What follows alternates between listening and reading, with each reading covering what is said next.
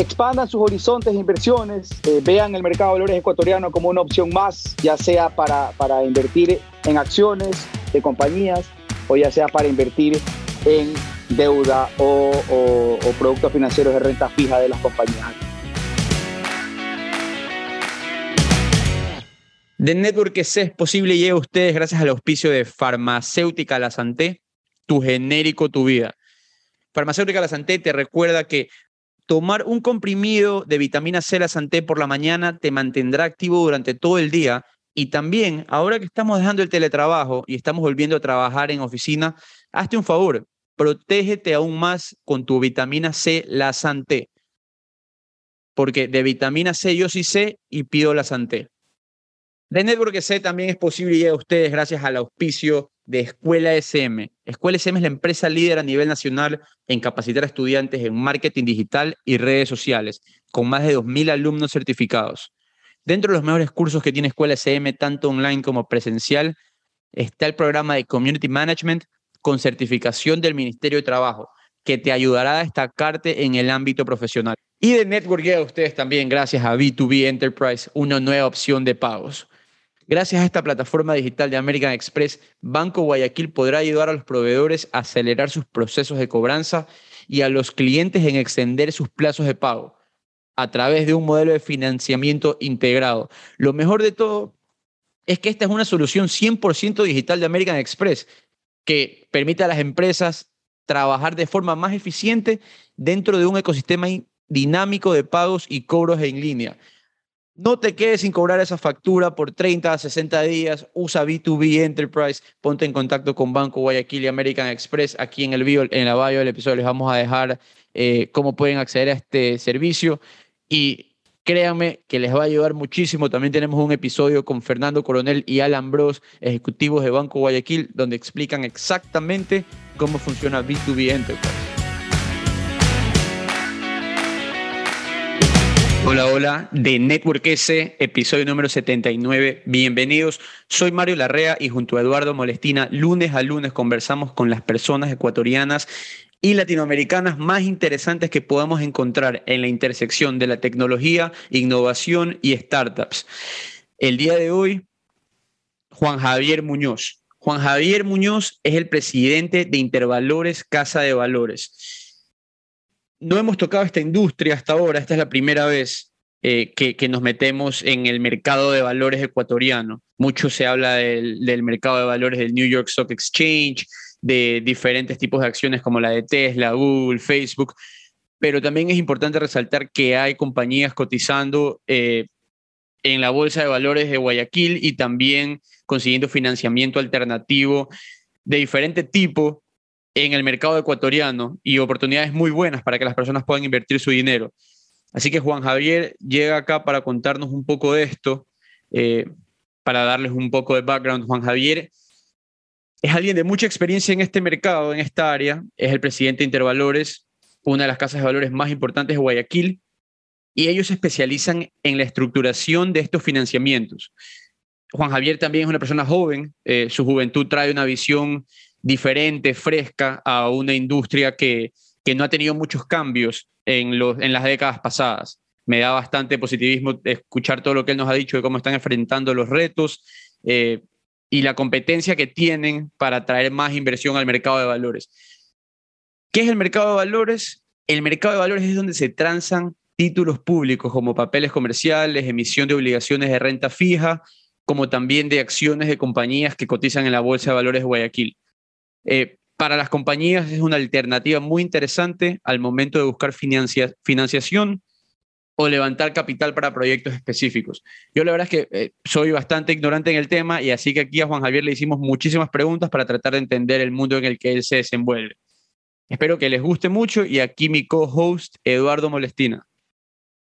Hola Mario, ¿cómo estás? Eh, feliz de poder grabar un nuevo episodio y tocamos un, tema, bueno, que, que, yo ya tengo un poco de experiencia eh, en la anterior empresa en la que trabajé, en Netinar, hicimos dos emisiones obligaciones y las dos emisiones se hacen por medio del mercado de valores en la Bolsa de Valores Guayaquil, en la Bolsa de Valores en Quito.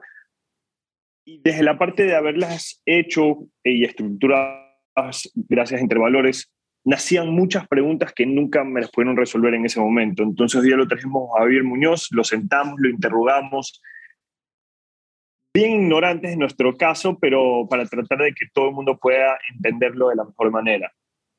Es increíble saber que el 99% de los títulos que se transan en el mercado de valores de Ecuador son de renta fija eh, y solamente el 1% es renta variable, son las acciones. Nos dice mucho del, apetito de riesgo o de la eh, personalidad de los inversionistas eh, ecuatorianos, que es básicamente el público, que es lo que les gusta. Hablamos acerca de cuáles son los principales desafíos que tienen el mercado de valores, que es un mercado que, a diferencia como el norteamericano, que se escucha muchísimo, eh, o el europeo, este mercado todavía sigue siendo muy pequeño. Pero así, esperamos que les guste, muy, muy interesante. Y antes de eso les quería comentar algo y tenemos un nuevo sponsor para el newsletter, el primero, y es Intervalores, así que este podcast queda perfecto como introductorio a lo que ellos van a poder comunicarles a ustedes. Intervalores te invita a que descubras las oportunidades de inversión que ofrece el mercado de valores ecuatoriano, en el que podrás encontrar productos de renta fija y de renta variable, que al combinarlos en un portafolio de inversiones te puedes beneficiar del interés compuesto. Agenda tu reunión con Intervalores y ellos mismos te van a responder por cualquier red social, por cualquier link, ingresa Intervalores y ellos te lo van a poder solucionar. Se vienen cosas increíbles en estos meses, meses de noviembre y diciembre. Hay movimientos en los precios de las acciones, hay inversionistas que buscan aprovechar el pronto pago de dividendos y están dispuestos a pagar un precio más alto por las acciones. En un mercado rentista como el nuestro, la época de pago de dividendos es la más esperada por los inversionistas. Usualmente las compañías tienen su junta general de accionistas entre febrero y marzo y pagan los dividendos entre abril y mayo. Así que no te puedes perder esta oportunidad. También eh, Intervalores tiene la oportunidad de que puedas invertir en eh, fiduciarias, en fondos donde tienen intereses específicos para tu, tu apetito de riesgo. Y sin más, los dejamos con Javier Muñoz. Episodio número 79 de Network S. Eduardo Molestina, Juan Javier Muñoz. Hoy vamos a hablar de finanzas en el Ecuador. Juan Javier Muñoz es el presidente o CEO, me ahorita más a corregir, de Intervalores Casa de Valores. Eh, empezamos contigo, Juan Javier, ¿qué tal? ¿Cómo te va? Hola Mario, Eduardo, ¿cómo vamos? Eh, un gusto poder estar aquí con ustedes conversando, ya sea virtual o tomándonos un café con, con, con, Eduardo. Así que eh, te corrijo, presidente, presidente, o sea, siempre las funciones en Intervalores han sido un poco todólogos, pero mi, mi rol hoy es presidente. es perfecto, estamos claros. Eduardo Molestina, ¿cómo le va? Hola Mario, hola Javier, qué gusto tenerlos aquí. Bienvenidos Javier a, a Network EC. Eh, este podcast no solamente suma un podcast más, sino otro partner que nos está apoyando en la marca, creciendo y en el newsletter eres el primero en entrar ahí, así que felicitaciones. Muchísimas gracias por la confianza. Eh, hay una anécdota que te quería comentar, que justamente ahorita mencionas lo del café. Qué risa ahorita que, que, me puse a pensar. Cuando yo me levanté, estamos terminando de reunirnos, yo me levanté, fui a pagar mi café, o sea, fui a pagar el café que me había pedido. Y dije, ¿sabes qué? Voy a pagar en la cuenta a Juan Javier y a Moni. Y me salió la cuenta como 11 dólares y tenía 2 dólares en la cuenta. Y dije, ¿sabes qué? Pago mi café, no. me horrible, horrible. Pero bueno, pues ahí Puta, ahorita que me lo mencionas me acuerdo, qué bestia. O, sea, espero que lo que conversemos aquí te sirva para no quedarte con dos dólares en tu cuenta, ¿no? Puta, loco. Que se, multipliquen tus ahorros. yo soy financiero, pero el peor financiero personal que puede existir en la vida. O sea, finanzas personales no me han enseñado jamás. Pero bueno, pues ahí aprendiendo, feliz de tenerte aquí, qué gusto. Un poco también mencionando, vamos a hablar un poco acerca del mercado de valores de Ecuador un tema que, que no se ha tratado mucho. Ajá. Aquí tienes dos ignorantes. Bueno, yo estuve en Etinar, como tú bien sabes, hicimos una estructuración juntos con Entre Valores, así que conozco un poco, pero aún así, trátanos como ignorantes. Eh, bueno, pues te damos la palabra, cuéntanos quién eres, preséntate, dónde estás, qué haces, qué es Intervalores. Perfecto, bueno, eh, muchas gracias de nuevo por la invitación. Es realmente un placer poder siempre conversar y, y, y, digámosle, educar a la gente financieramente de, acerca del mercado de valores ecuatoriano, el alcance que tiene y, hacia dónde se va. Entonces, bueno, yo soy Juan Javier Muñoz, yo tengo 31 años, estoy radicado en la ciudad de Guayaquil, este, me, eh, me especialicé, digámosle, mi, mi, carrera universitaria fue enfocada en finanzas, tuve un, minor en economía, estudié en Chicago, en la Universidad de DePaul. Eh, mientras estudiaba, jugaba tenis, era un atleta de División 1. Eh, el tenis ha formado parte de toda mi vida y, en la oficina, de mi familia. el tenis y el deporte nos define bastante a nosotros como personas. Eh, la Casa de Valores Intervalores es una empresa fundada en el 2011. Eh, es, digámosle, la segunda o tercera aventura de mi viejo en, el mercado ecuatoriano. Él tuvo una financiera, él tuvo un banco y luego finalmente una casa de valores. Entonces ha estado en, los tres mundos, digámosle, de, las finanzas. Eh, Intervalores es una empresa que se dedica, digámosle, su fuerte es, son estructuraciones financieras, es llevar a empresas al mercado, ya sea por primera vez o ya sea con, con procesos repetitivos, a buscar financiamiento con diferentes, eh, con diferentes términos, que como lo tuviera con banca directa o como lo tuviera con proveedores o como lo tuviera con, con ellos mismos, digámosle, con su aporte a la, a la empresa. Entonces, eh, Intervalores es eso, y a la vez, a la vez, como, como uno estructura los productos, también Intervalores, y dentro de las funciones de una casa de valores, tiene que ofrecer el, el, servicio de administración de portafolios. Entonces ahí es cuando entra, eh, entra el conocimiento, la asesoría de, de, las personas de la casa de valores, en el cual le ofrecemos, eh, digámosle, algo custom made a cada cliente y sus necesidades que tenga. Eh, son palabras fuertes, estructuración, portafolios e intimidantes aquí un poco para alguien que no conozca el tema. Eh, pero está bien, había que, había que tocar ya esto, esto aquí eh, desde hace mucho tiempo que estábamos, lo teníamos en mente y qué mejor momento que hacerlo ahora que, que vamos a comenzar a hablar más de esto seguido en el newsletter. A mí me llama la atención que teniendo 31 años seas el presidente de Intervalores por lo general en, en, temas financieros y en temas de también muchas veces la política, lo que, lo que pesa mucho es la experiencia de las personas. Y muchas veces la experiencia de las personas se mide por eh, mal visto, o sea, eh, muchas veces no está bien que se mide así, ¿no? Por la edad que tiene la persona, por las canas que tiene la persona, por, por los años que ha transcurrido esta persona. Pero eh, Tú lideras una casa de valores en Guayaquil, una casa de valores muy importante, y eres una persona de 31 años. ¿Cómo te ha ido eh, liderando esta empresa a tan temprana edad? Bueno, mira, eh, ha sido un, ascenso, te diría, eh, por, partes, ¿no? Entonces, en la casa de valores, finalmente es una empresa pequeña, somos, somos ocho personas ahí, contando a nuestros dos eh, conserjes. Entonces, somos seis personas realmente dedicadas a, la, operatividad. Eh, mi papá, Vicente Muñoz Escaldaferri, eh, fue presidente de la, de la, Casa de Valores, también estaba como gerente general, está como gerente general Solange Salinas, que es la encargada de operaciones. Ella es la, la, que arma y, digamos, le crea los prospectos de oferta pública.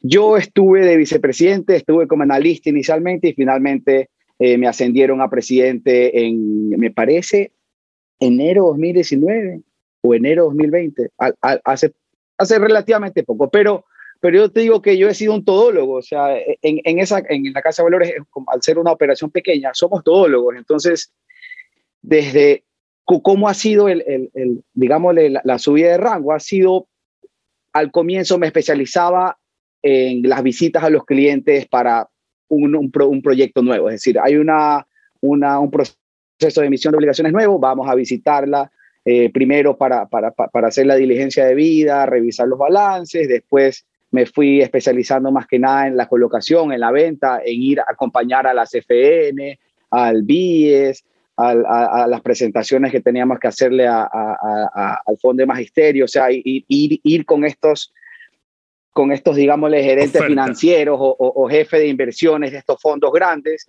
a la empresa, conversar, enseñarles la empresa, conversar con, con el gerente general, con el gerente financiero. O sea, he estado en, eh, digámosle, yo creo que he cubrido, eh, cubrido, he cubierto todas las, las, las, las, partes de qué hace una casa de valores o qué funciones puede llegar a tener cada empleado. Hasta, hasta community manager he sido de mi casa de valores. Entonces, un poco, un poco ha sido ese, digamos, el progreso durante los años. Entiendo, entiendo lo que, lo que tú me dices, pero entendamos un poco cómo se sitúa eh, la casa de valores en el gran esquema de lo que es el mercado financiero del Ecuador. Hay varios jugadores. La, la casa de valores es uno de ellos.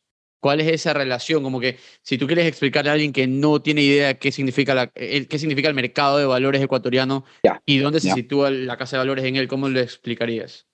Buenísimo, buenísimo. Mira, vamos a hacer un, un, trazado macro. El sistema financiero tiene dos, tiene, tiene dos, dos, dos lados, ¿no? el sistema bancario y tienes el mercado de valores. Entonces, el mercado de valores tiene varios jugadores o partícipes. Entonces, empezamos con una casa de valores. La casa de valores es la puerta para cualquier persona natural o persona jurídica que quiera invertir en productos financieros que se listen en la bolsa de valores. Ahí entra otro jugador. Entonces tenemos casa de valores, tenemos bolsa de valores, tenemos nuestro ente regulador que es la superintendencia de compañías. Entonces, con estos tres, digámosle, entes bueno, y perdón, y la Junta Junta Política Monetaria Financiera, o sea, este otro órgano que es el, órgano del Estado, que está como viéndonos y diciendo cómo van, qué tal están, eh, no sé, eh, reunámonos para ver qué tipo de, leyes ustedes quieren editar. Entonces tienes a este órgano representante del Estado que se conforma por, me parece que una persona del, del Estado está, o sea, de la Secretaría, Secretaría de la Presidencia, o sea, está, está alguien, alguien de alto mando, está alguien de la Bolsa, está alguien de la Superintendencia y está alguien, un asesor. Entonces tienes esta junta, pero más que nada el, enfoque es una casa de valores, como te dije inicialmente, es la puerta hacia el mercado para todo inversionista, persona natural o persona jurídica, fondo de inversión o tú, Mario Larrea, que quieras invertir 5 mil dólares en una acción listada en, en, bolsa. Entonces, eso, esas son, esos son, digámosle, los tres partícipes. Entonces, ¿cómo ya es la función de una casa de valores o, en qué momento, qué, qué, qué, qué hace, por decirte? O, bueno, la, vamos a ver por el lado financiamiento. Si, vamos por el lado financiamiento, la casa de valores busca levantar dinero de una empresa X a la que o la empresa me buscó a mí o yo busqué a la empresa, es decir, dentro de una, dentro de una búsqueda de, de, de, prospectos de clientes de que pienso yo que puedan necesitar financiamiento o de que me llamaron, oye Juan Javier, mira, eh, yo soy amigo de, de, tal y tal, de tal empresa, tú los ayudaste con un financiamiento, eh, conversemos. Entonces ahí empieza mi labor como casa de valores a decir, hola, ¿qué tal? ¿Cómo vas? Bueno, cuéntame un poco de tu empresa, ¿cómo estás? Eh, háblame de tu actividad y después entro yo a preguntarle sobre sus balances y tal para ver la posibilidad que tenga él de emitir. Entonces, esa es una de mis funciones, buscarle crear un producto financiero en base a las necesidades, en base a la capacidad que tenga esta persona de emitir por medio de, no esta persona, esta compañía, por medio de sus balances, y yo crearle este producto financiero que le sirva a él, porque la, idea es crear algo para que a la empresa le funcione, para su giro de negocio, por ejemplo, que dice, prefiero pagar, no sé, una estructuración trimestral a semestral.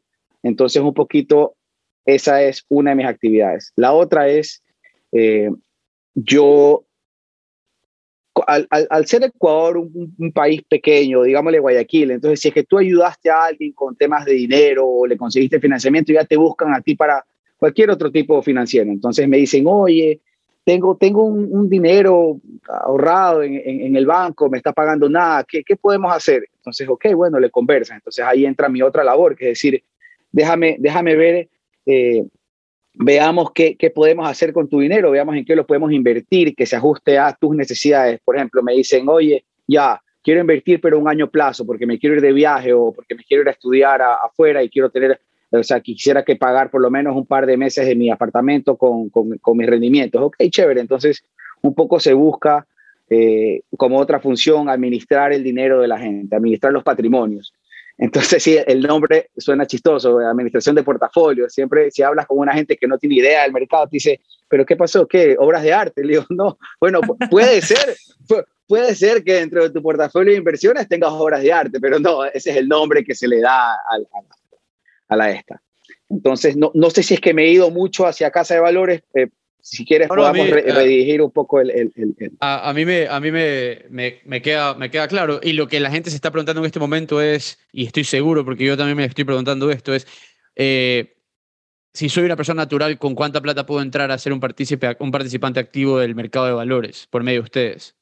Perfecto, mira, a ver, lo que nosotros sugerimos es a partir de mil dólares, pero realísticamente tú puedes entrar a participar en el mercado de valores por el valor de una acción, ¿me entiendes? En el mercado hay acciones que cuestan 56 centavos hasta unas que cuestan 87 eh, o 90 dólares. Entonces, eh, pero por, por hoy por hoy, hoy por hoy, por la, te diría, diligencia que hay que hacer para hacer un onboarding, para crear, convertir a alguien en un cliente, lo, mínimo que, que, necesitamos que inviertan es mil dólares. Para, para, más que nada también para, para que vea un, un, rendimiento, o sea, para que vea, por ejemplo, un 10% de mil dólares, que vea 100 dólares que se ganó, chuta, qué chévere, o sea, ya es un número que llama la atención. puedes comprar bastantes cosas con 100 dólares, ¿me entiendes? O con 90 o con 85, o sea, ya, ya, ya, ya, ya que se vea, que se vea, digámosle, atractivo también para él. Hay una... Eh, digamos, para, para, yo estuve en dos estructuraciones de, de emisión de obligaciones y una de las cosas que nos, que nos gustaba eh, de ver esto es que es un método alternativo de financiamiento para una empresa. O sea, tienes los bancos que cuando viene la crisis cierran las llaves, ¿verdad? Y, tiene, y tienes un acceso restringido a capital.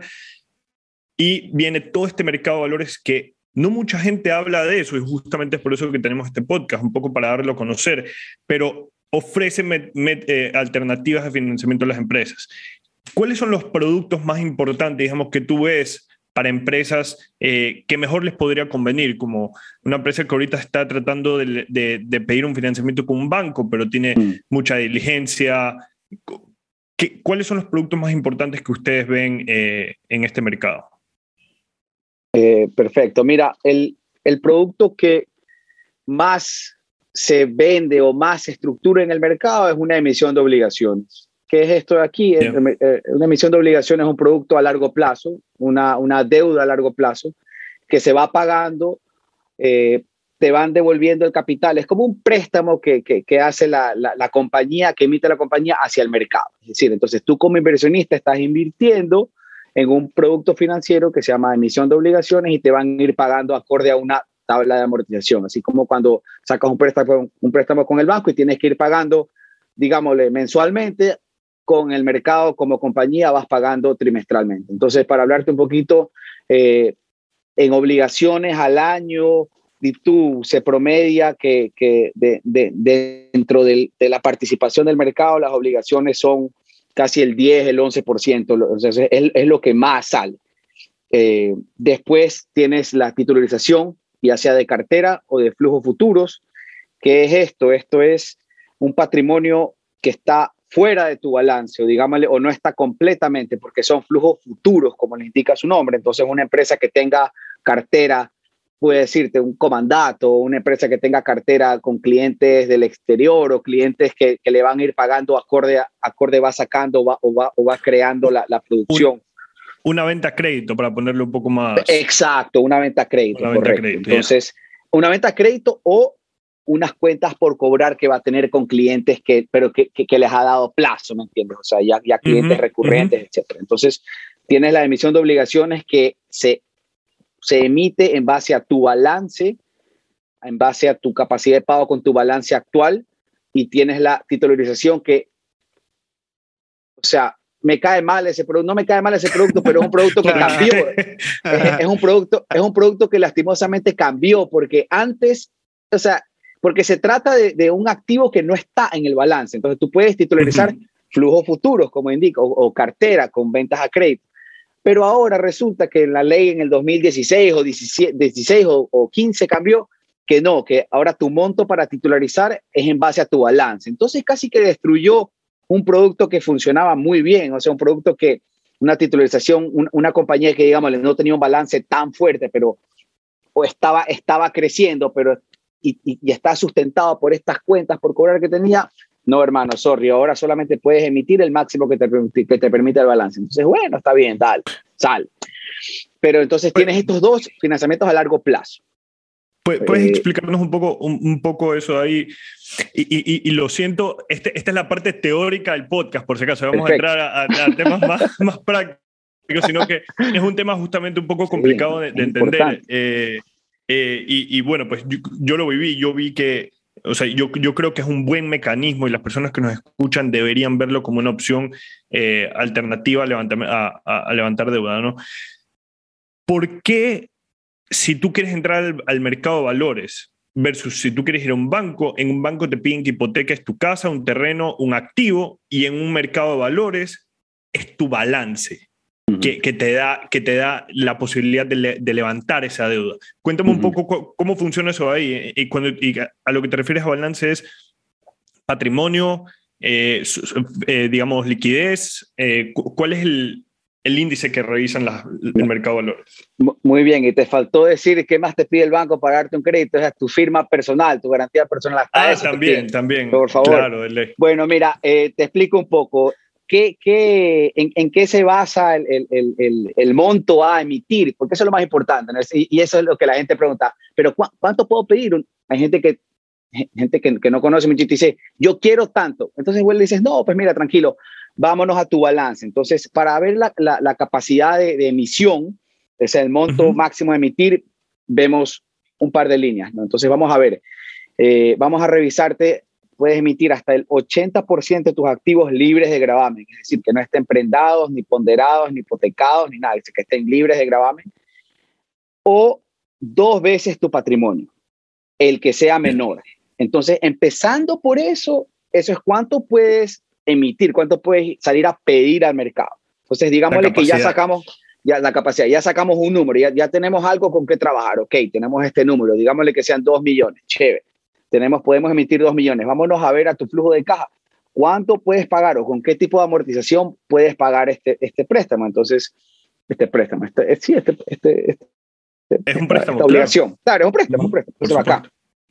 Entonces, ok, lo puedo pagar de tal manera, perfecto. Ya, si con estos flujos se funciona, vamos a hacerla trimestral, vamos a hacer la amortización trimestral de capital e intereses. Cada tres meses vas a ir pagando el capital y vas a ir pagando intereses sobre el monto que tienes por capitalizar. Entonces, así te, te va a ir bajando el monto de intereses que pagas porque es en base al monto que tienes por... Por supuesto, el saldo capital. Exacto. Bueno, vámonos a las garantías. Entonces, ¿qué, qué, qué te dice el mercado? ¿Qué te ofrece? El mercado te ofrece, mira, eh, tú puedes emitir este monto eh, a simple firma, o sea, con tu, balance, tu balance te entregó este monto, estos dos millones, tú puedes hacer con garantía general o con garantía específica, o las dos. Eso ya depende de, qué quiera la empresa. Por ejemplo, entonces vamos y dicen, ok, si quiero una garantía general porque ahorita no tengo específica, la, la, tengo justamente prendada con el banco, con este préstamo que tengo acá también, ok, chévere, entonces vámonos con garantía general.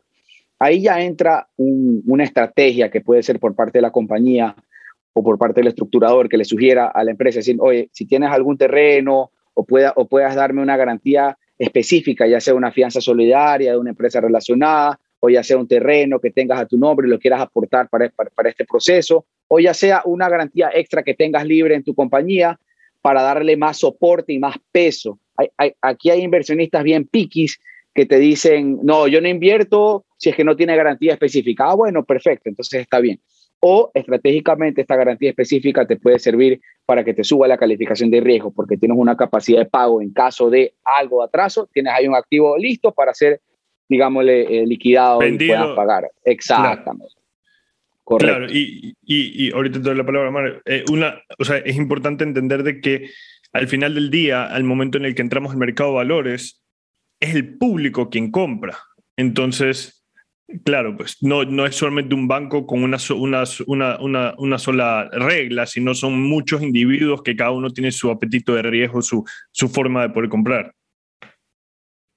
Eh, A mí, a mí lo que me parece interesante también es de verlo por el lado eh, empresarial, porque justamente hace poco veíamos que era noticia de que Guaycana, esta empresa de, de Guayusa, salía a cotizar en la bolsa de Quito. Y esta es una empresa que leíamos que era la primera pequeña y mediana empresa en participar en el mercado bursátil del Ecuador. Empresas, hay muchas empresas como Guaycana que quizás ahorita nos estén escuchando y se pregunten por qué para Guaycana hizo sentido cotizar en bolsa y, y, que quizás se dan cuenta que esto no es solo una posibilidad para grandes empresas. ¿Cómo es el tema ahí? ¿Qué empresa puede salir? ¿A qué empresa le beneficia? ¿Por qué sí? ¿Por qué no? Muy buena, muy buena pregunta. Y un buen ejemplo. Me puse feliz cuando, vi que, esta empresa salió a,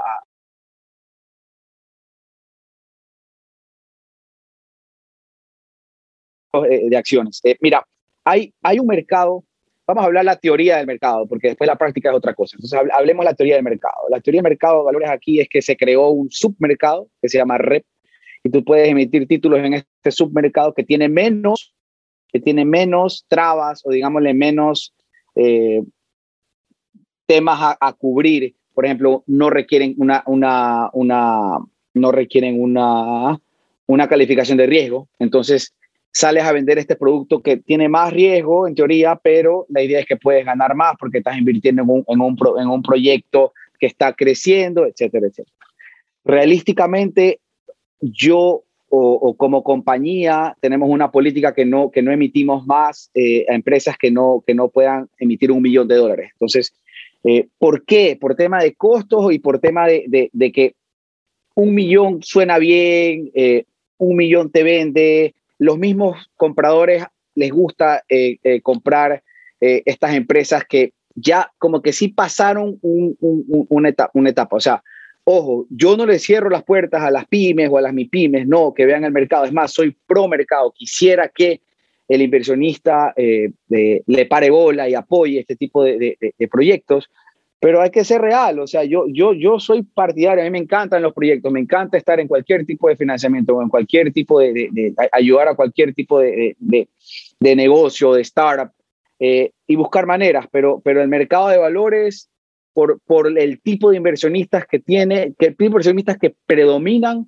busca entrar a medianas empresas. Por ejemplo, pero, pero ahí, yo, ahí yo te digo, me, me, voy a retractar un chance, porque hemos llevado a nosotras empresas pequeñas también, como por ejemplo Óptica Los Andes, hace, hace unos 10 años la llevamos al mercado de valores, o sea, hace unos, hace unos 8, 10 años. O sea, una empresa que, por decirte, una empresa que, que, que no es que es enorme, o, o, también ayudamos a un, a un proyecto, unas bodegas que se llama, una compañía que se llama Slive, que empezó haciendo unas, una, unas unos galpones en, Durán. Eh, empezaron con un galpón, un millón, y terminaron haciendo dos o tres emisiones, y los manes ya hasta que montaron su, su, su, su, pocotón de galpones, bodegas, etcétera, y ya tienen su operación y, no han vuelto al mercado, pero, pero sí ayudó, o sea, requiere de ciertas características para poder lanzar una, a una empresa mediana, pequeña al mercado. Pero, pero estos casos sí despiertan la atención para bien en, eh, eh, que, que, utilicen el mercado. Y ahí, tú, tú, dijiste, por ejemplo, ahorita que, que este, en este caso de la empresa de galpones de Durán no volvió a, a, cotizar en el mercado. Eh, lo que yo tenía entendido, y por ejemplo, cómo, cómo funciona en el New York Stock Exchange, según yo, es que cuando una empresa ya sale a cotizar en bolsa, lo, lo que yo pienso es que esa empresa va a cotizar en bolsa permanentemente. ¿En este caso no funciona así o, a qué te refieres que no volvió a cotizar en bolsa? No, sí, es gran pregunta que hace. Sí, efectivamente, hay clientes que son recurrentes o hay clientes que utilizan al mercado para algo particular o para un músculo de dinero de una fuente que el banco no le prestaba plata o que en ese momento el banco ya, tenían prendados por otros lados, entonces buscaron al, mercado. Pero, o sea, tenemos clientes desde que han hecho 18, 20 procesos como plásticos de litoral o envases litoral, que son fieles al mercado de valores, les ha ido excelente, no han tenido ningún problema con sus, con sus inversionistas. Tienes a gente que ha hecho 5, 6, 4, 2, por lo general repiten, correcto, pero lo repiten, lo repiten cuando, cuando se quieren lanzar a algo más, un poco más loco, por decirte, o algún proyectito más eh, que, requiera un capital que, que lo pueda aportar la compañía, pero para un proyecto distinto, o sea, para, para algo específico. O sea, por ejemplo, tenemos un caso, el, la titularización que sacamos el año pasado, en, en, en, perdón, diciembre de 2019, un hito, la, la de Guayaquil contra el club. O sea, es un cliente que todos los bancos le dieron la espalda, o sea, todos los bancos le dieron la espalda al Guayaquil Country Club para que se financie y haga una belleza de patrimonio del país como es el nuevo country club que es acá en, la vía San Borondón.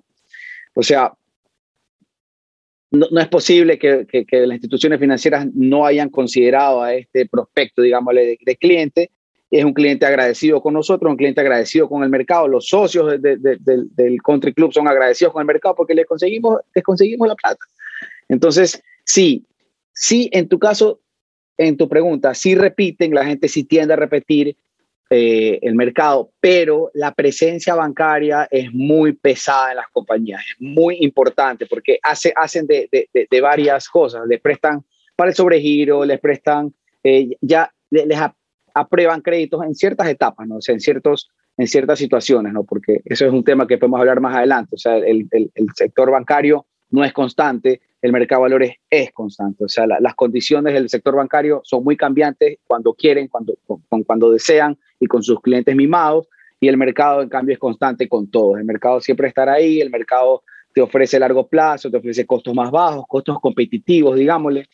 Pero sí, pero sí, o sea, los clientes repiten, Mario, sí y hacemos una pausa a esta conversación para escuchar de La Santé, tu genérico, tu vida. De vitamina C, yo sí sé, yo sí sé, pido la Santé.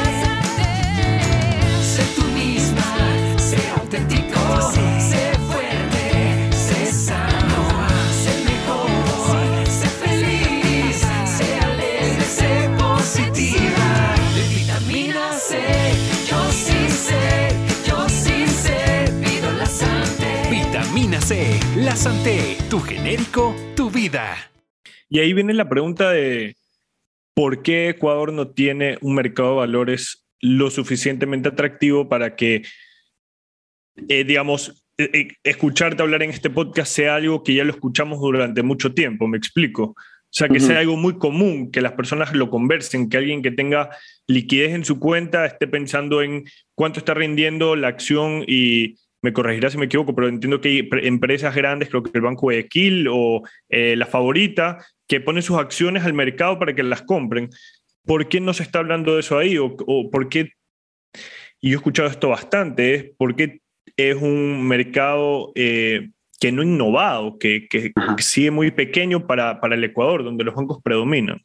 Eh, sí, eh, es un, es un tema extenso, me pudiera lanzar una media hora tranquilamente aquí, pero, pero voy, a, voy a tratar de, de, tocar los puntos más, en, mi opinión, los puntos más sensibles en esta analogía. Entonces, bueno, empecemos porque el tipo de inversionista ecuatoriano es un tipo complejo, es un tipo complicado, es un tipo que quiere ganar plata rápido, eh, a tasas altísimas, en corto tiempo ok, bacán, chévere. Entonces tienes esto, ¿no? Eh, después tienes por otro lado el esfuerzo, el poco esfuerzo o digámosle tardío esfuerzo que han tenido las bolsas y las casas de valores. También me incluyo porque, porque podemos haber sido cómodos, ¿no? Porque es un mercado cerrado, un mercado, nosotros emitimos, nosotros colocamos, se acabó. Yo cobré, yo cobré mi, yo, yo cobré mi, mi, comisión, el cliente. estructuración, claro. estructuración, exacto el cliente obtuvo su dinero, lo utilizó y fue feliz, o sea, hizo sus proyectos, sus temas. El inversionista que compró de este mercado cerrado, fondos grandes, fue feliz porque cobró sus, su, su, su, rentabilidad, digámosle sus dividendos o sus cuotas, y ya está. Entonces, no, fue, ha sido una despreocupación de los últimos 10 años en, en poder ir a universidades, ir a colegios, no sé, reventar, o sea, reventar las redes, la televisión, oye, el mismo periódico, o sea, no puede ser que en los periódicos principales del país no haya una sección mercado de valores, en el cual tú puedas ver, oye, oye, la acción de, de Banco Guayaquil estaba en tal precio el mes pasado, o, o, te hago un cuadrito comparativo, o un resumen mensual, o sea, algo así. Entonces, es un tema, es una falla de todos, es una falla de todos, pero ya te digo, un mercado cómodo, eh, gente que... Eso se puede ver por, o sea, ¿qué tan regulado está el mercado de valores? Porque a diferencia de, que tú le quedes mal a un banco, eh, al final del día pierdes tu hipoteca, quedarle mal al, banco, al mercado de valores tiene, digamos, como consecuencias en muchos casos la cárcel, te, lo voy a poner en, para ambos, ¿no? Para el que para eh, la empresa, para la casa de valores, eh, el para las eh, bolsas de valor, o sea, hay una hay mucha regulación como tal o estoy equivocado yo. Y eso puede ser una, digamos, algo que, que contrae a ese mercado propiamente.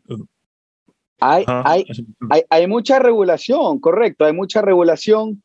Eh, tenemos a la superintendencia de compañías que es, en mi opinión, bien drástico en el tema de, de, si hay un atraso.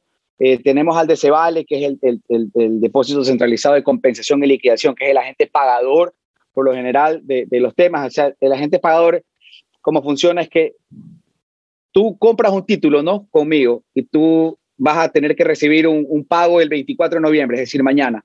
O sea, el de tuvo que haber recibido la plata de parte de la... Compraste, compraste bonos de, de, ¿cómo se llama? De Empagrán. De Empagrán. Entonces le compraste, entonces te va a pagar eh, mañana. Tuvo que haber recibido 48 horas antes el dinero. Entonces, si, si es que no lo recibió, va a decir, oye, no, no, no, no pagó. Ok, bacán. Chévere. Entonces, entonces ya, ya, ya salta un, ítem que van a decir, oye, ¿qué pasó? ¿Por qué no pagaste? ¿Qué tal? ¿Qué onda? Entonces, eh, es, a ver, es un tema de riesgo moral eh, acá, o sea, nosotros somos muy cuidadosos con nuestros clientes, con, con, nuestros emisores, les hacemos un análisis así en la diligencia de vida, así de, de, que, ah, chévere, qué bonito, cuánto puedes emitir. O sea, yo antes a la empresa, si es que no la conozco, eh, o aún así si conozca a los dueños, o sea, yo, yo le hago un análisis interno de riesgo moral, porque al final todos estamos entrando a un tema y tienes que saber de que si es que la persona no puede pagar, sea dispuesto a vender su casa, su carro para, para honrar, honrar este, este crédito, este préstamo con, con, con, los, con los inversionistas, porque es un tema de, confianza. O sea, si bien... Pero una pregunta ahí, o sea, sí. es una inversión al final del día. Tú compras una acción que puede valer un dólar hoy, pero de, aquí en tres meses eh, puede valer yo qué sé, 50 centavos, 25 centavos. No es que no es que tú compras y sabes que va, o sea, no es que tú metes la plata y sabes que vas a tener un retorno fijo. Entonces, al final del día... Sí, sí los hay. Sí, sí los hay, exacto, te interrumpo. Es más, y ese es el 99%, 99.9% del mercado de valores ecuatoriano es renta fija, fija. La gente aquí quiere saber cuánto se va a ganar en cuánto tiempo. Eso es el inversionista ecuatoriano. Eso es bueno eh, puntualizar, porque cuando estaba hablando con Eduardo sobre esto, eh, Eduardo me decía, por ejemplo, hay, ciertos, hay, ciertas, eh, hay ciertos vehículos de inversión que, te, que te, te prometen tanto, por ejemplo, 10% de retorno al año. Y, o sea, 10% es, es, es, un número considerable y, y, tomando en cuenta que es seguro, o sea, que va a pasar que te van a dar el 10% al final del año. ¿Cómo, mm. a, qué se, ¿A qué se debe esto? ¿Cuál es, como que la compañía se compromete a, pase lo que pase, yo vendo mis assets, vendo lo que sea, pero tengo que darle esos 10% a las, a las personas que han comprado las acciones. Ya, ya, perfecto. Vamos desde el comienzo. Entonces dijiste que em, empezaste a hablar de las acciones, claro, el mercado de renta fija y renta variable. Aquí se listan productos que, con, con, con, con, con una misión, digámosle, con un propósito de decir, en tanto tiempo voy a pagar tanto y esta es la forma como voy a pagar. Y tienes acciones que en las cuales las compañías decidieron hace años abrir su capital, vender, no sé, 10, 15, 20, 30% de, de, su libro de acciones al público para que lo compre y deciden si les pagan dividendos o ven si es que ya, ya, ya que cambie el precio en mercado secundario no les importa porque ellos ya al abrir su capital, ellos ya recibieron un valor, lo que la gente está dispuesta a pagar por acciones y ese billete ya lo cobraron. Entonces ya qué importa o qué pase en el futuro, ya depende de ellos mismos como compañía de decir, mira, te voy a pagar tanto de dividendos. De mis utilidades este año voy a pagar el 50% de los dividendos. El siguiente lo reinvierte en la compañía. Y, y, el que compró acciones no tiene mucho que decir ni mucha potestad porque el que compró acciones está comprando una participación en una empresa en la cual él confía. Ahora, nos movemos a la renta fija, eso sí, tiene nombre y apellido, eso sí, que se crea un prospecto de oferta pública. En este prospecto, en la carátula, te dicen, el señor Eduardo Molestina, compañía anónima, va a emitir 2 millones de dólares. Va a pagar una tasa del 9%, va a hacer pagos de capital e intereses trimestrales. este, va a ser utilizado para 50% sustitución de pasivos, es decir, va a, a, a, pagarle al banco, prepararle al banco un crédito que tiene para liberar una garantía grandota que tenía ahí tragada y el siguiente es para capital de trabajo, para cualquier cosa en, su, en su operación. Entonces, sí, efectivamente te dicen, te voy a pagar de esta manera esto de aquí. Escrito y firmado y firmado por el gerente general, firmado por mí como Casa de Valores y diciendo yo hice esto, eh, firmado por la superintendencia de compañías cada página de esa vaina, o sea, e, es un tema serio.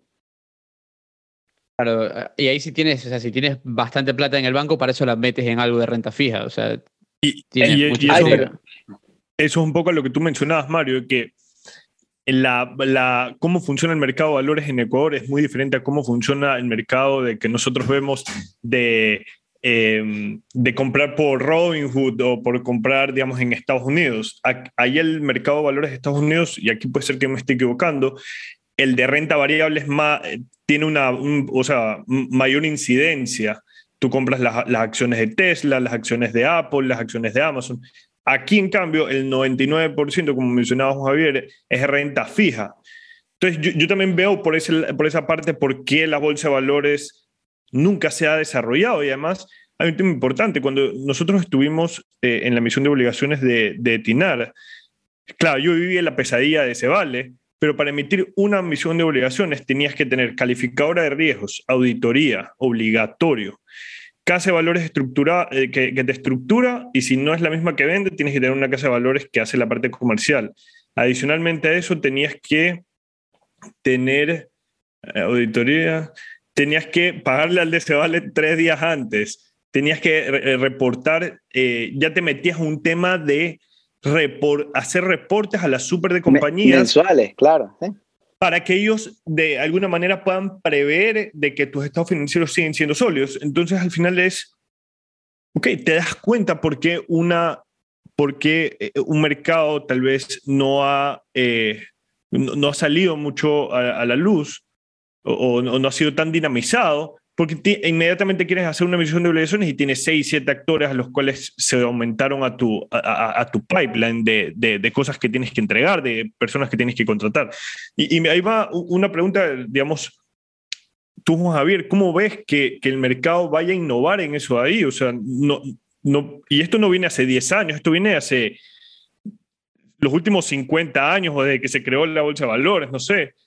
¿Cómo tú ves? Tú eres una persona joven, 31 años, presidente de una de las, de las casas de valores más importantes de Guayaquil, sino del Ecuador. ¿Cómo estás abogando para que esto, esto cambie y se comience a dinamizar, quitando actores, metiendo tecnología, innovando? ¿Cómo tú ves que, que vaya a pasar eso ahí?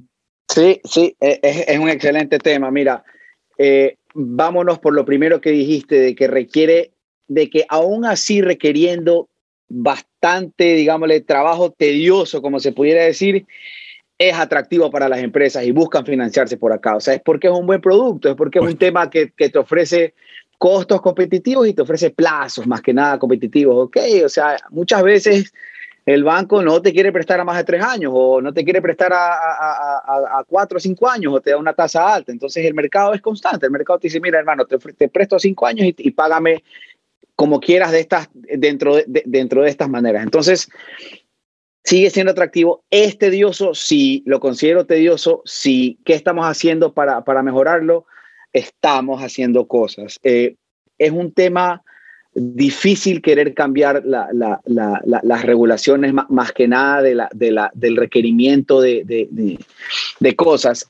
Eh, dentro del nuevo directorio de la Bolsa de Valores eh, que se eligió, se decidió que sea un directorio completamente fuera del mercado por los estatutos, o sea, es decir, hay abogados, hay emprendedores, hay personas industriales, eh, hay uno de una casa de valores, pero porque el estatuto decía por obligación tiene que haber mínimo una casa de valores acá. Entonces, lo que hicimos fue, dentro de la bolsa, creamos una comisión, una comisión técnica bursátil se llama. Son de las cinco casas de valores más activas creamos un comité, que este comité se reúne con la presidencia y con la gerencia de la bolsa para decirle, mira, nosotros vivimos el día a día, nosotros vivimos los problemas de nuestros clientes, personas naturales, inversionistas y de nuestros emisores.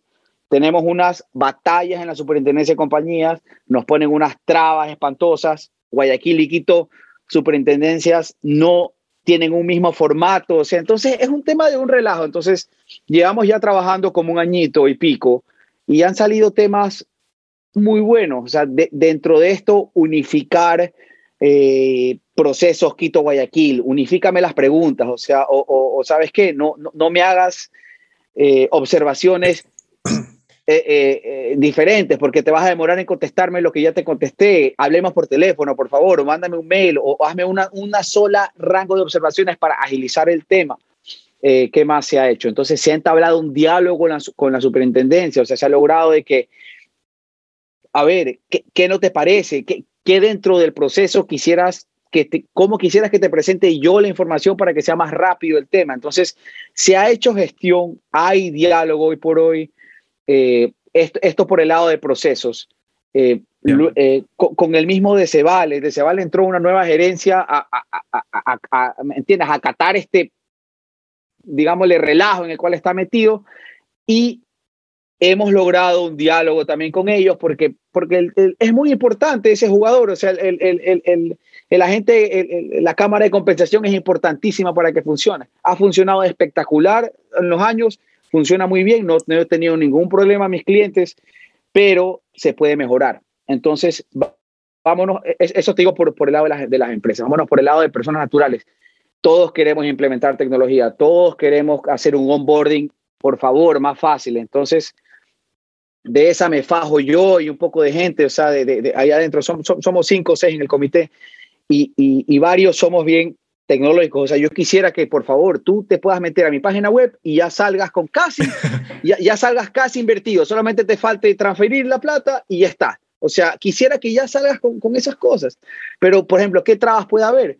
ah, no, que necesito la firma con pluma azul en el papel físico para, no, friegue, o sea, entonces, o sea, es un tema de, es un tema de, de, de, pero son, eh, eh, se hace por medio de formas, o sea, te digo, ha sido un mercado cómodo durante muchos años porque su operación era un círculo, digámosle, que, que se complementaban y, y, y, ya está, como que, digámosle, resumámosle en cómodo. Y ahora sí toca como desperezarte y decir, a ver, a ver, a ver, no, no, no, no, no, hay gente más joven, hay gente joven en casas de valores, hay gente chévere, en las cuales compartes criterios y sí, y sí tienen ganas de hacer de este mercado algo, algo, algo, algo rápido, o sea, algo transaccional, algo, algo de volumen, o sea, que crezca, que superemos los 16 billones eh, anuales año tras año, o sea, que ya estemos en 20, en 25, o sea, pero un tema que sea rápido. Entonces, pero aquí, aquí lo que te digo es que no es tan rápido con las autoridades, porque las formas aquí para cambiar una ley es, o sea, es durísimo, o sea, tienes que presentarla, tiene que llegar hasta, hasta la Junta de, Política Monetaria Financiera, o sea, es un tema de formas, pero que la Bolsa de Quito, la Bolsa de Guayaquil están con gente interesante adentro, gente que se, que se mueve y quiere hacer mercado. Entonces, hay, una linda disputa entre las dos bolsas hoy por hoy. Eh, me, he ido de cruces de palabras con un par de gente en Twitter. Estoy fregando, no, estoy fregando, pero, pero, pero es, que, es que la bolsa de Guayaquil siempre ha, ha, ha tenido mayor transacción que la de Quito, pero por, por poco, o sea, 60-40, 55-45.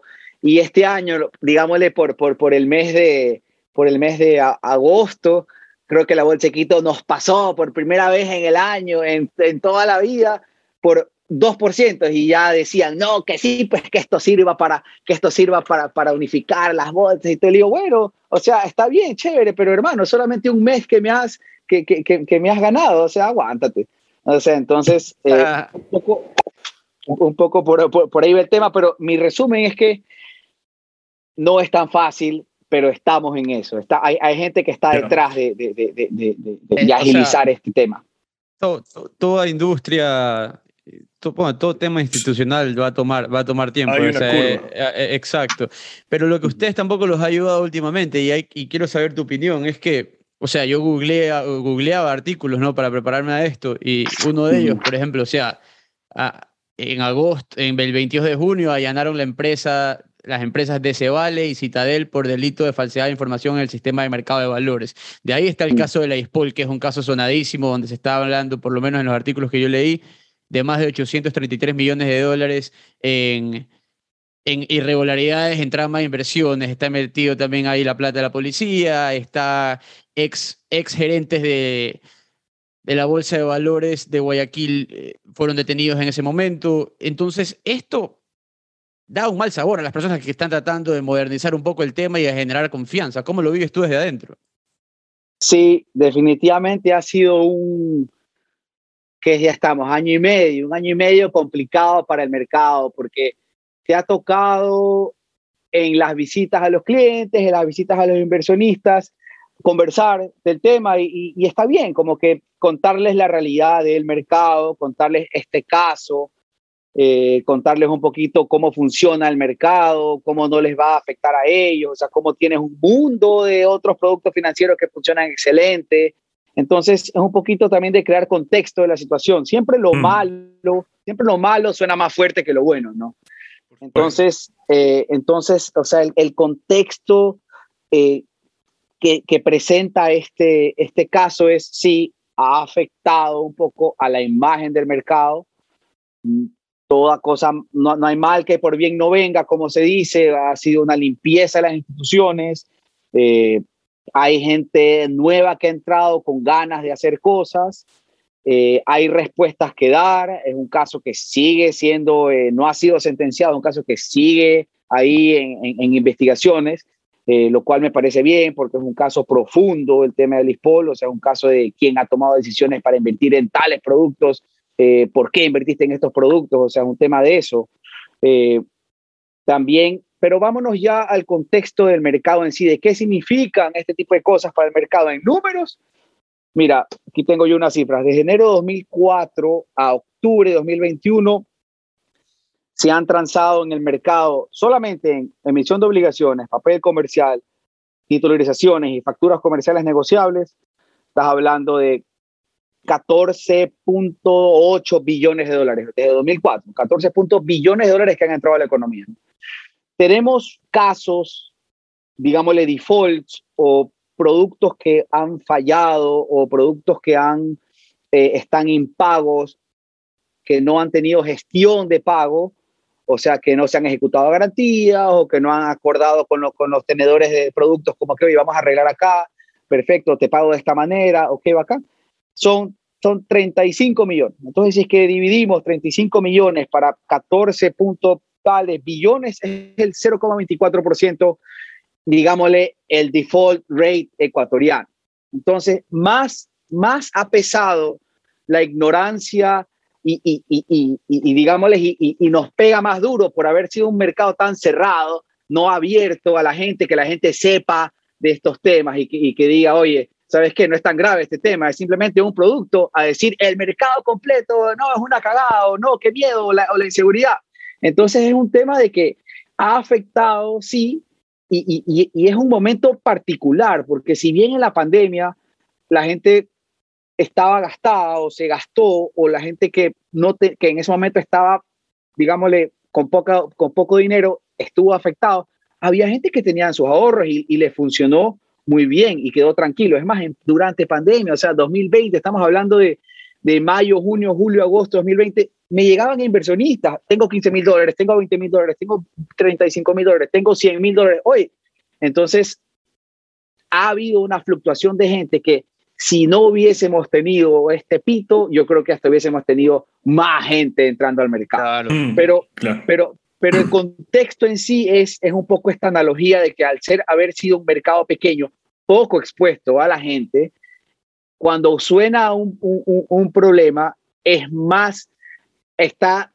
maximizado a, a, a, a, lo que realmente es. Entonces, ese, ese es un tema, pero, pero, o sea, que a mí me gusta, o sea, no me gusta, pero hay que hablar del tema, hay, hay que dejar claras las cosas, hay que explicar con estas palabras, por ejemplo, estructuraciones, portafolios, o sea, que te salen con ejecución de, ejecución de garantía o, o, que te digan el representante de los obligacionistas, ¿qué, ¿qué, son esas cosas? Entonces, sí, perfecto, se habla, se explica, se cuenta el caso y, y vas avanzando. Así es un poco, así es un poco ha sido la, la mecánica este año y medio que, vale, que, que y, ha pasado. Y lo bueno es que, bueno, no lo bueno, pero digo, estos temas son temas que no se los puede tocar simplemente a la superficie, o sea, hay algo que hay que entender. Nosotros llevamos aquí una hora, una hora hablando contigo para tratar de entender el tema. Eh, y pienso que lo que vamos a hacer con, con el newsletter 4.0 es algo que va a, a traer semana a semana a que lo, la información que vamos a dar sobre el mercado de valores sea más Dirigi- más común, di- sea más, exacto, más digerible. Llegarle más a ese, cotidiano. a ese retail investor, como se dice, de los que, Exacto. de los que cotiza, de los que invierten lo que ahorran al- en el mes o, lo que, o los que hacen su propia investigación e invierten el- no, no, no grandes sumas ni son inversionistas institucionales, sino tú y yo invirtiendo nuestro sueldo en, en, la- en el mercado de valores en vez de tenerlo en el banco. Cuéntanos un poco de eh, cuál es su visión o, o qué piensan ustedes comunicar en el newsletter para que la gente sepa qué, qué esperar. Yo estoy emocionado. Esto es algo que se hace en newsletters, newsletters internacionales, que lo vamos a aplicar ahora en 4.0. Así que esperen por eso el miércoles. Pe- Perfecto. Mira, primero que nada, agradecerles por, el, por, por la oportunidad de poder presentar información en un medio tan, digámosle, ustedes están haciendo una labor espectacular en temas de comunicar, temas de tecnología, eh, eh, ¿me entiendes? Emprendimientos o, o- eh, el- episodios como de qué hace alguien que trabaja en Amazon, o sea, tienes, hablas con Tommy Topic, o sea, tien- tien- tienes conversaciones súper chéveres, entonces, ¿cómo ha plasmado al newsletter? Eh, yo la oportunidad que siento que tengo aquí es poder a su eh, audiencia poder presentarles el mercado resumido. Entonces yo les mostraré, eh, les quiero mostrar cuatro o cinco acciones eh, y se las voy a ir cambiando a lo largo del tiempo, cuatro o cinco acciones que vean qué son, que se informen de que estas empresas tienen su acción listada en la Bolsa de Valores ecuatoriana, eh, cómo ha cambiado su precio en los últimos 30 días, o ya ajustaremos 30 días o hacemos el, el cambio de 52 semanas, como es bien conocido en Estados Unidos, el comportamiento de la acción en 52 semanas, o sea, en un año, eh, o el year to date, o sea, de, de- de- de enero al, al- al mes que estemos. Eh, también les quiero presentar un poco opciones de inversiones que hay en el mercado, ya sea de, renta fija, eh, largo plazo o renta fija a corto plazo, porque piensen que hay varios productos financieros para invertir acá. Conversamos de las obligaciones de largo plazo, conversamos de las titularizaciones, también se, se habla del papel comercial, también se habla de la factura comercial negociable, que son productos a corto plazo, es decir, de 0 a 359 días que puedas invertir con,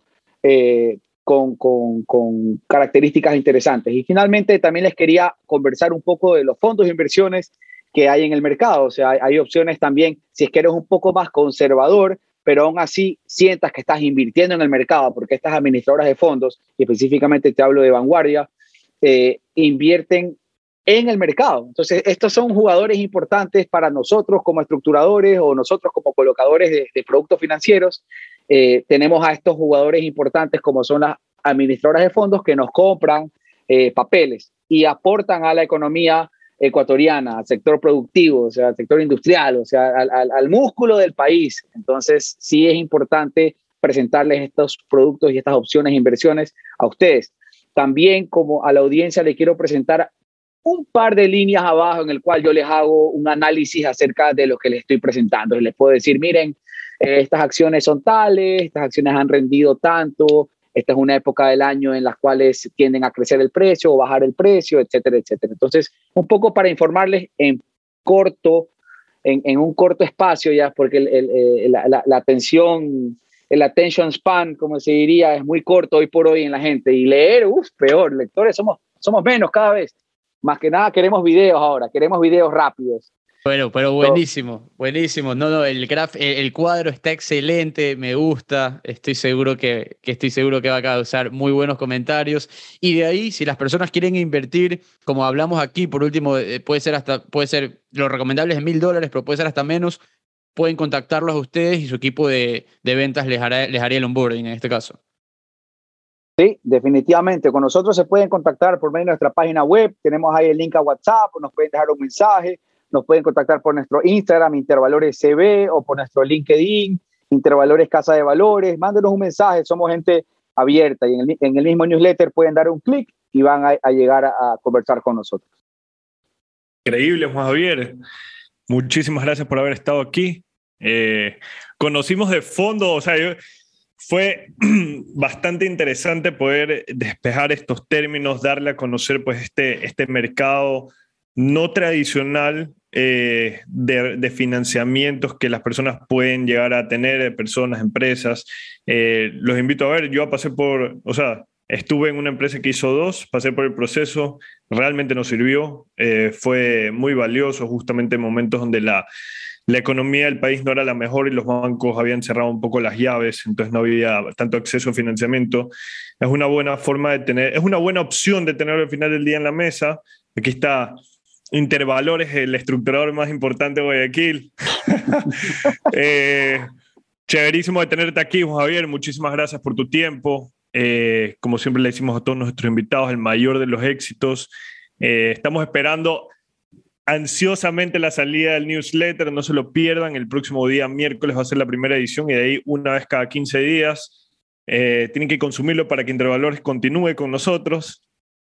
Y, y bueno, pues muchísimas gracias. Muchísimas gracias, Juan Javier. Me ha sacado de bastantes temas que no sabía. Miren, la, la, idea aquí ha sido conversar. Eh, pienso que hay muchas cosas más por, por, por, por hablar si se da un parte dos o si se da también un, interesante que, que, hagan con dos invitados y, podemos tener conversaciones varias. Puede, puede ser un posible emisor que tenga sus dudas y, ahí, se lo convence. Pero, pero más que nada me, despido con un mensaje a, a, a, los escuchas, a los oyentes, de que, de que expandan sus horizontes de inversiones, eh, vean el mercado de valores ecuatoriano como una opción más, ya sea para, para invertir en acciones de compañías, o ya sea para invertir en deuda o, productos financieros de renta fija de las compañías. Así que nada, aquí estamos. Muchas gracias a ustedes, Mario, Eduardo, por, por la oportunidad y, para adelante, que éxitos en su, en su emprendimiento, que va, va muy bien. Muchísimas gracias. Espero que les haya gustado mucho este episodio. Si quieren saber más sobre The Network, no se olviden visitarnos en www.thenetworks.com. También estamos en Instagram como arroba de NetworkS y en Twitter como The Network Este episodio es editado por Luis Fernando Silva. Que lo disfruten.